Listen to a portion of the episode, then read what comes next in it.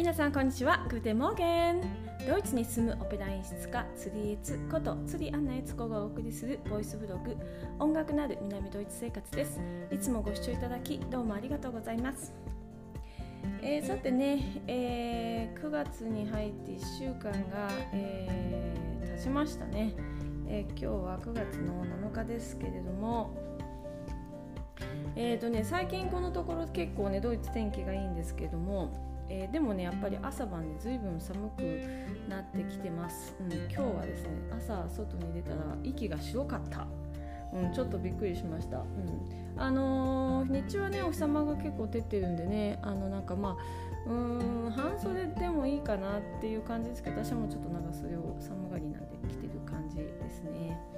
はい。まあでもねあの、最後ね夏の最後にまだちょっと天気がいい。お日様がね照るだけでやっぱりあの精神的に随分ね明るくなりますよね。いいなと思ってます。えーとですね、この間ですねイタリア人の友達がお家に遊びに来てくれたんですね、えー、あの女の子の友達なんですけどあのちょうどねあのイタリアの美味しいチーズが手に入ったんで、まあ、食べようということになってで、まあ、うちでこう本当にもうチーズとトマトとあの塩コショウぐらいなんですけど、まあ、ちょっと用意したんですけどそしたらですねその子がですねえーと、バ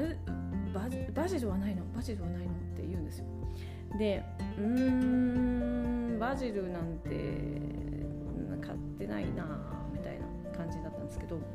あのこうドイツ人ドイツ人のあの人とかもですね結構バジルをお家にね置いておく人が結構多いんですよね。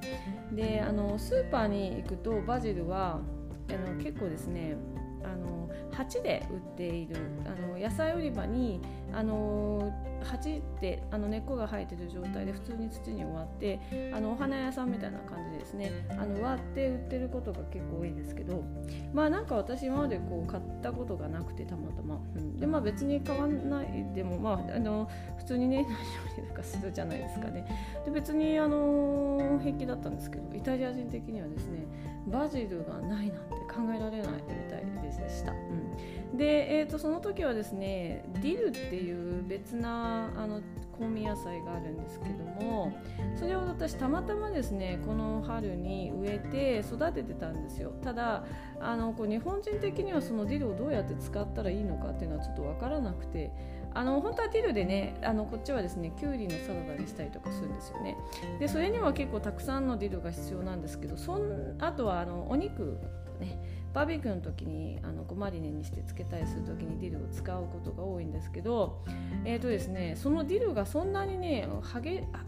さわさわ育たなかったんですよ。なんかひょろーんひょろーんってなんか育ったぐらいでですね。あんまりこうなんかざわっと育ってなくてそれでなんかこう食べないままずっと庭になんかこうあの無放置状態でなんとなく育ってたディルをですね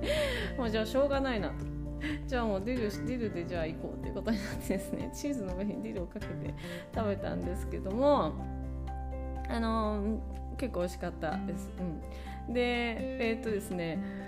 でですねまあこのバジルですね、えー、イタリアの食事例えばあのスパゲッティとかですね。えー、っと